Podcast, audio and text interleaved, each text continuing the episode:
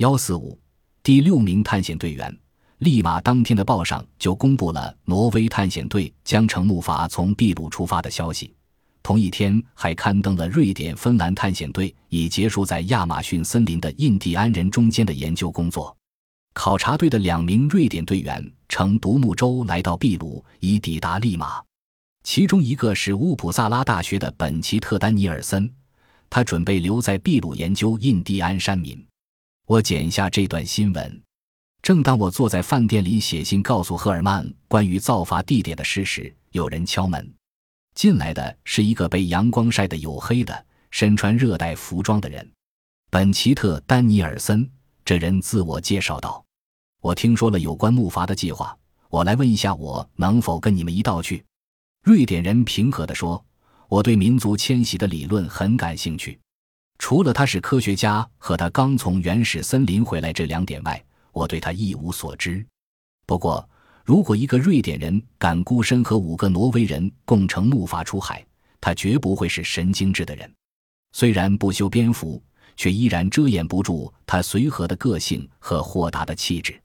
本奇特成为第六名探险队员，因为这个位置一直虚位以待。他是唯一会讲西班牙语的人。赫尔曼正待在厄瓜多尔等幕僚。克纳特·郝兰德和托斯坦·雷阿比刚乘飞机抵达纽约。埃里克和斯勒伯格在由奥斯陆至巴拿马的船上，而我自己则正乘飞机前往华盛顿。本奇特住在利马的饭店等待出航，同时等候其他人。很多海军士兵驾驶着皮筏，观看我们如何建造木筏。当我回来时，华盛顿正值寒冷多雪的二月。比恩已解决好无线电问题，并让全美业余无线电联合会对我们产生了兴趣，准备收听木筏发出的报告。克纳特和托斯坦正忙于准备发射台，一部是专为我们服务的短波发报机，另一部是战时的特工电台。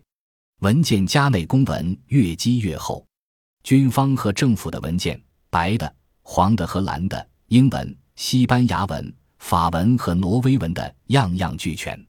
在这个务实的年代，连一趟木筏旅行都得花费半棵木树将运纸，法律和规定处处束缚着人，我们必须依次解开这些结。赫尔曼不久来到了海军造船厂，他在那里收集青木，准备开始建造木筏。艾里克从巴拿马乘飞机来了，找和科纳特也从华盛顿赶来，如此，我们就在立马的起点全部聚齐了。